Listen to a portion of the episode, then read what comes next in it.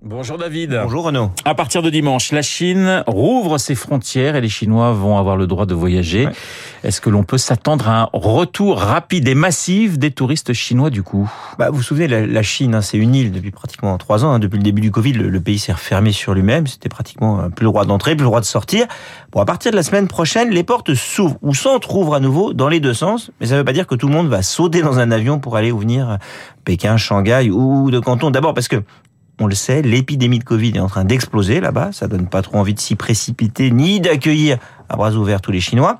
Des restrictions sanitaires vont être imposées. Ensuite, plein de Chinois n'ont plus de passeport ou n'ont pas de visa qu'il va falloir euh, demander, renouveler. Enfin, il y a eu un ralentissement économique et une menace de crise en Chine. Cela pèse forcément sur le pouvoir d'achat des ménages. Donc le redémarrage ne sera que progressif? Ah, Il sera sans doute plus rapide pour le tourisme et le voyage d'affaires vers euh, les autres pays asiatiques, hein, vers Hong Kong, Corée du Sud ou même Japon ou Singapour. Là, la demande de billets a déjà été multipliée par 10 sur certains sites de, de, de voyagistes. hein. Vers l'Europe ou les États-Unis, là, il y a des problèmes de, de capacité. Le transport aérien avec la Chine a quand même été coupé de 98%. On peut pas rajouter des dizaines et des dizaines de, de vols du jour au lendemain comme ça. hein. Cela doit se, se programmer. Du coup, bah, il y a encore très peu de billets et surtout, les billets restent chers.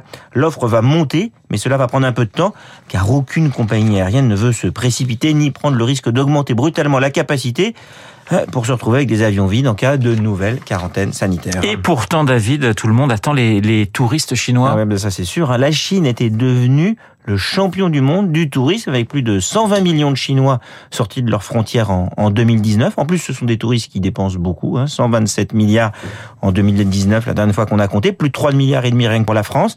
Et puis particularité, les Chinois dépensent plus que les autres. hein. À Roissy, dans les boutiques hors taxes, ils dépensaient en moyenne 210 euros contre seulement 22 euros pour les Américains. En France, c'est pas de- beaucoup hein, pour les non, Américains. Non, non, non. En France, c'est plus de 2 millions de touristes chinois par an qui ont aussi cette particularité. hein. Ils pèsent 3% des voyageurs, mais représentent 7% des recettes.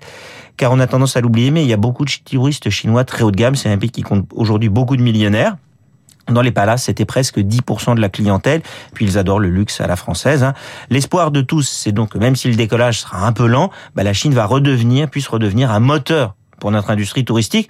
On peut faire un peu la fine bouche aujourd'hui en se disant que les, les Américains, avec leur dollar fort, ont bien remplacé les Chinois, mais sur la durée, on aura besoin des touristes chinois. On a un gigantesque déficit commercial avec la Chine. Avec le tourisme, on peut essayer de le rééquilibrer un tout petit peu. Voilà le décryptage de David Barrou sur l'antenne de Radio Classique dans une petite minute. Le journal de 8 heures. Je vous rappelle l'invité de Guillaume Durand à 8 h 15 l'ancienne ministre du Travail et de l'Emploi, Muriel Pénicaud. Tout de suite, la météo.